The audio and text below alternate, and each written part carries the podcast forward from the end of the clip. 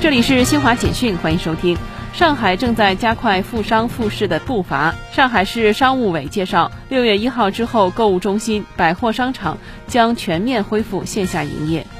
北京市疾病预防控制中心副主任刘晓峰二十四号在北京市新型冠状病毒肺炎疫情防控工作新闻发布会上介绍，五月二十四号零时至十五时新增本土新冠肺炎病毒感染者二十三例。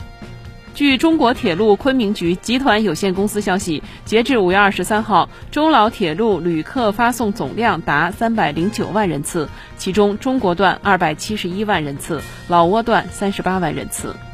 中国商务部二十四号对外公布中巴高层协调与合作委员会第六次会议成果清单。清单显示，中国与巴西就促进两国农产品贸易发展、低碳和清洁技术投资等领域合作事项达成一致，同意在数字经济等领域积极开展合作。以上，新华社记者为您报道。